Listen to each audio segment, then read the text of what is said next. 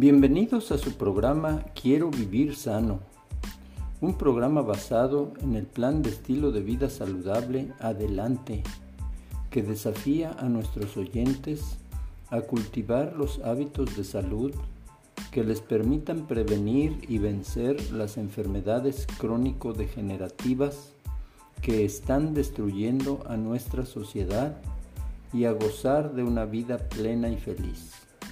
Disfruten esta fascinante aventura y si gustan, escúchenla y compártanla por Apple Podcast y por Spotify. También agradeceré sus comentarios en mi correo jalvaradol52 arroba um.edu.mx. Lo repito, jalvaradol52 arroba um.edu.mx y si gustan seguirme por Twitter es arroba jalvaradol52.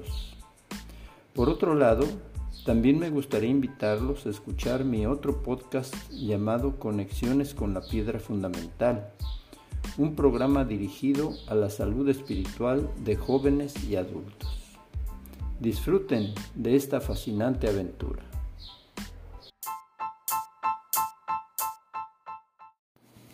Hola amigos, aquí su servidor y amigo Jesús Alvarado López en nuestro programa Quiero vivir sano un grito de guerra en contra de la ignorancia, la enfermedad y la muerte. El día de hoy continuamos eh, estudiando porciones del libro El Poder Integral del Ejercicio Físico del doctor Julián Melgoza que distribuye Gema Editores. Eh, hoy nos toca considerar la filosofía del ejercicio físico idóneo, una práctica que cambia nuestras actitudes y nos hace mejores personas. ¿Qué hay detrás del ejercicio y el deporte? ¿Un negocio, una mentira o un intento honesto de promover ideales y conductas nobles en las personas? Todo es posible y nos toca a cada uno hacer del ejercicio lo que realmente debe de ser, un instrumento para alcanzar salud y bienestar. Desafortunadamente, en las últimas décadas, ciertos factores han mancillado la verdadera intención de las actividades deportivas. Mencionemos dos, uno del deporte profesional y otro de la práctica general del ejercicio.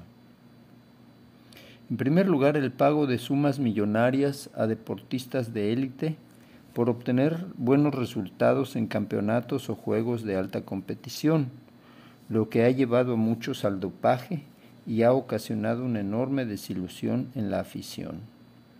En segundo lugar, el crecimiento de la industria de equipo y accesorios deportivos que han encarecido la práctica del ejercicio, volviéndola un medio para exhibir de manera extravagante lo que algunos pueden gastar y otros no. En esta unidad proponemos principios básicos que tendrían que ser el fundamento del ejercicio y acompañar su planificación y práctica. Hablemos de los principios del ejercicio físico. El ejercicio, el ejercicio es parte inherente de la vida. Hacer ejercicio y llevar una vida de constante movimiento es un objetivo irrenunciable, nunca un lujo, para conseguir la función orgánica óptima. Como el estilo de vida actual no promueve el ejercicio, hemos de hacer un esfuerzo intencional para hacerlo parte de nuestra vida cotidiana. El ejercicio es fuente de salud física, el ejercicio equilibrado y regular produce un efecto beneficioso sobre todos los órganos del cuerpo y su función. Esto tendría que motivar a las personas a planificar y llevar a cabo una vida activa en el contexto de su edad y condiciones. Este objetivo es superior al de hacer ejercicio por adelgazar o por obtener una mejor figura. El ejercicio es fuente de salud mental aunque de, de hallazgo más reciente, hoy está muy claro que el ejercicio y la actividad son elementos seguros de prevención y mejora de todo tipo de problemas psíquicos y emocionales. Por lo tanto, este tendría que ser otro motivo lícito para integrar el ejercicio en la vida diaria. El ejercicio es fuente de interacción social positiva. El contexto social favorece la práctica del deporte y al mismo tiempo las relaciones interpersonales se nutren en torno a la práctica del ejercicio. Por lo tanto, la salud social es otro objetivo idóneo del ejercicio. Todo ser humano debe contar con un conocimiento básico del tema. Es imprescindible tener nociones claras de lo que es el ejercicio, sus posibilidades, ventajas, limitaciones y riesgos, para así actuar razonablemente e implementar mejoras constantes. El ejercicio ha de ser completo, Cuanto más músculos se pongan en movimiento y más habilidades se desarrollen, mayor será el alcance del ejercicio. Por ello, cualquier plan de ejercicio tendría que incluir una amplia gama de movimientos. La actividad física tiene un componente lúdico fundamental. El ejercicio no tendría que ser una experiencia cruel ni el deporte acarrear efectos dolorosos. Si eso ocurre, hay algo que marcha mal y que ha de corregirse. Más bien debería ser un hábito que produzca gozo, esparcimiento y bienestar general. Los motivos que nos conducen a la actividad deben ser idóneos. La obsesión por ganar, la presunción o la vanidad no debieran ser las principales motivaciones de la actividad deportiva. Otros impulsos como obtener salud, equilibrio, satisfacción, practicar la camaradería, entre otros, tendrían que presidir la actividad. La cultura del ejercicio y del deporte encierra valores.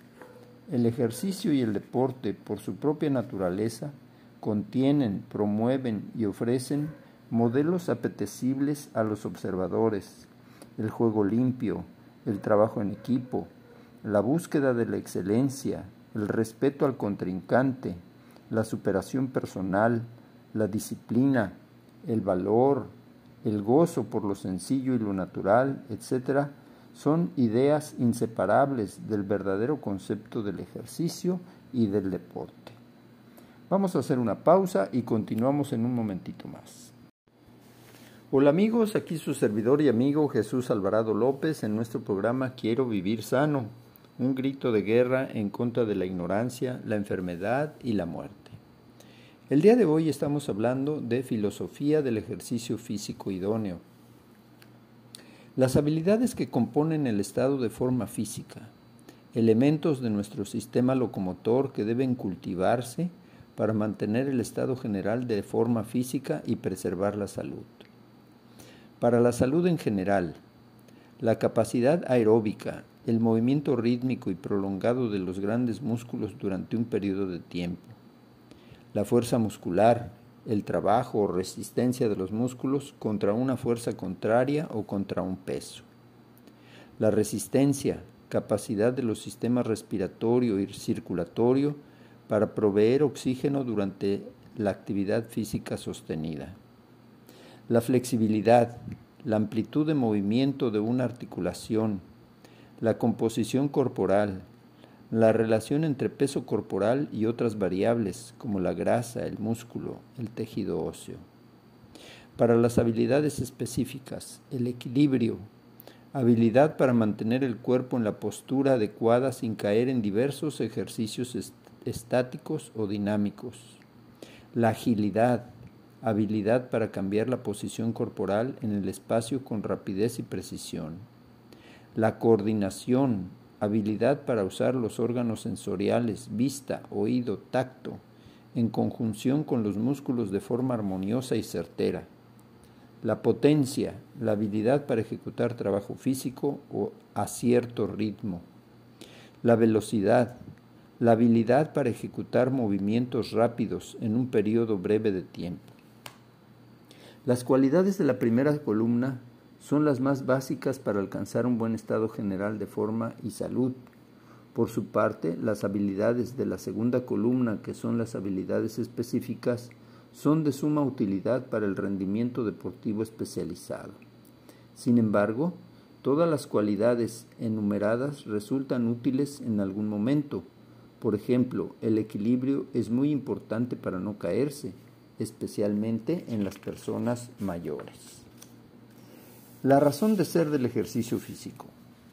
David Ingledew y David Markland, psicólogos de la Universidad de Gales, Reino Unido, especialistas en salud, deporte y ejercicio, estudiaron los motivos que conducen a las personas a hacer ejercicio y sus efectos sobre la autorregulación de la conducta y la participación en programas de ejercicio. Para ello recogieron datos sobre los motivos para hacer ejercicio, el nivel de autorregulación y el de participación en un ejercicio físico recreativo durante su tiempo libre. Los participantes fueron 252 funcionarios públicos del centro y del norte de Inglaterra con una edad promedio de 40 años. Los resultados muestran que cuando el acicate para el ejercicio era perder peso y mejorar la apariencia, los participantes contaban con una menor persistencia en la participación, mientras que los motivos de salud y de mejorar las condiciones físicas individuales incrementaban la autorregulación y también la participación en los programas. La recomendación de los autores del estudio es que, sin desdeñar los beneficios que el ejercicio proporciona en la belleza, deben promoverse los efectos saludables de la vida activa, pues esto facilitará la permanencia y la constancia en las actividades físicas. En términos generales, se ha observado, según los datos de Lenny Bantain y su equipo, que las personas que hacen ejercicio por razones de apariencia y no de salud cuentan con mayor incidencia de trastornos alimentarios, carencia de satisfacción por su físico, una autoestima pobre, un nivel inferior de bienestar y cierto nivel de ansiedad por su apariencia física. Por el contrario, quienes realizan ejercicio físico por razones de salud y forma gozan de un buen nivel de satisfacción con su cuerpo, una autoestima adecuada y un mejor bienestar psicológico. Finalmente, los motivos de salud se consideran intrínsecos, es decir, motivadores más poderosos que los extrínsecos, que son los propios de los motivos de apariencia y belleza y causan conductas más volubles e inconstantes. Eh, veamos algunas citas célebres acerca del, del deporte. El deporte es para todos, no conoce barreras y es de fácil acceso. Junto con los gobiernos, la sociedad civil y el sistema de las Naciones Unidas, el mundo del deporte nos ayudará a demostrar el valor y el poder del deporte para mejorar la educación, la salud y el desarrollo, así como para alcanzar una paz perdurable. Esto lo dijo Adolf Ogi. Otra, el ejercicio comunica un estado mental que, que acerca a la trascendencia y promueve la espiritualidad. Las sagradas escrituras, entre sus muchas promesas, registran una donde Dios está dispuesto a conceder fuerza física a quienes esperan en Él. En Isaías 40, 30 y 31 dice, los muchachos se fatigan y se cansan, los jóvenes flaquean y caen mas los que esperan en el Señor tendrán nuevas fuerzas, levantarán alas como las águilas, correrán y no se cansarán, caminarán y no se fatigarán. Vamos a hacer una pausa y continuamos en un momentito más.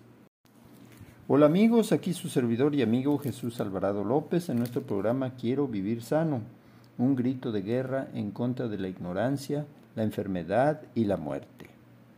El día de hoy continuamos eh, estudiando algunas partes del libro El Poder Integral del Ejercicio Físico del doctor Julián Melgoza que distribuye Gema Editores.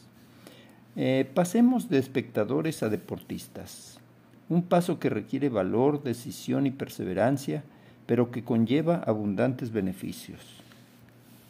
Presenciar los encuentros es la parte más popular de ciertos deportes lo cual tiene ventajas e inconvenientes.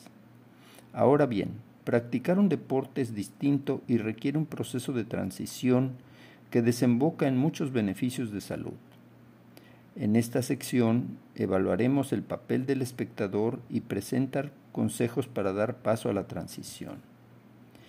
El espectador deportivo. Las personas que acuden a un encuentro deportivo como espectadores suelen hacerlo en compañía de familiares y amigos.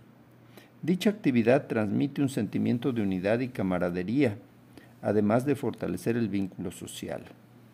El espectador también hace ejercicio, pues ha de acudir al estadio, buscar su asiento, animar a su equipo con entusiasmo. Todo esto permite una actividad de movimiento superior a la que se consigue frente al televisor. Asimismo, presenciar una competencia deportiva fuerza a la mente a la actividad durante un tiempo prolongado, mejorando así la atención y la concentración. El espectador también se relaja y distrae así del estrés del trabajo y la vida diaria. Sin embargo, ser espectador encierra sus riesgos. Algunos aficionados se dejan llevar por conductas ofensivas y agresivas hacia los contrarios. Empiezan con gestos para luego pasar a los insultos, empujones y hasta golpes. Incluso pueden llegar al uso de armas. A veces la violencia se ejerce destruyendo material en las instalaciones o arrojando objetos. Todo esto ofrece un mal ejemplo a niños y jóvenes que lo ven como algo natural y en ocasiones acaban repitiendo esas conductas negativas. La afición televisiva no cuenta con el mismo nivel de violencia, pero conlleva otros efectos, como comer o beber en exceso sin darse cuenta por estar enfrascados en la pantalla. La adicción a los programas deportivos, así como dedicar demasiado tiempo no ya a los partidos, sino a los programas y comentarios relacionados. Hacia la práctica deportiva. Si deseas pasar de espectador a deportista, antes que nada debes valorar tu forma física. En cualquier caso, considera los puntos siguientes. Procura una vida activa general. Realiza un cambio global en tu vida. Usa menos el carro y más los pedales. Evita el ascensor y sube las escaleras. Reduce el tiempo frente al televisor y realiza trabajos en la casa, el jardín o el mantenimiento del automóvil. Involucra a la familia. Si tienes familia, vayan juntos a un parque, al campo o a un espacio deportivo. Esto será beneficioso para todos, ya que nos ayudará a consolidar la actividad física. Busquemos compañía. Si no tienes familia, busca compañeros de trabajo, amigos, parientes o vecinos con los que puedas practicar el deporte escogido. Concéntrate en amistades activas, es decir, las que por naturaleza quieren hacer deporte. Hazlo parte fija de tu calendario, incluye el deporte en tu agenda diaria y respétala. Inicia la práctica de forma realista, sin abarcar demasiado y sin quedarte corto. Las, las siguientes unidades aportan ideas de índole psicológica para iniciarte firmemente en la práctica deportiva y mantener el ritmo de actividad. Escoge un deporte factible. Ciertas actividades como el patinaje artístico deben iniciarse temprano en la vida. Otras como el tenis son fáciles de empezar a cualquier edad. Veamos un, y resolvamos algunas dudas demasiado tarde? Soy un hombre de 50 años y nunca he jugado al tenis, pero me atrae ese deporte. ¿Es demasiado tarde para empezar? ¿Qué debería hacer para iniciarme en esta práctica?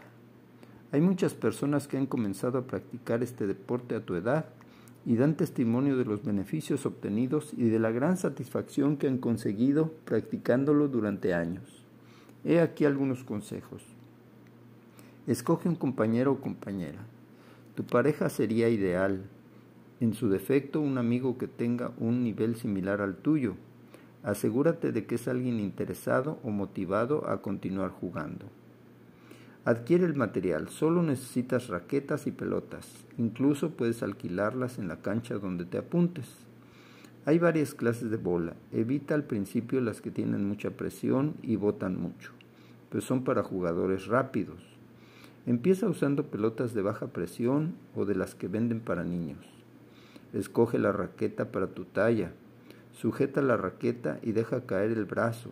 El extremo de esta debe coincidir con el tobillo. Entrénate. Juega mucho, sin importar la poca habilidad inicial. Puedes entrenar en una pared de frontón, tirando contra la pared, haciendo que la bola golpee ligeramente por encima de la línea dedícale tiempo y diviértete.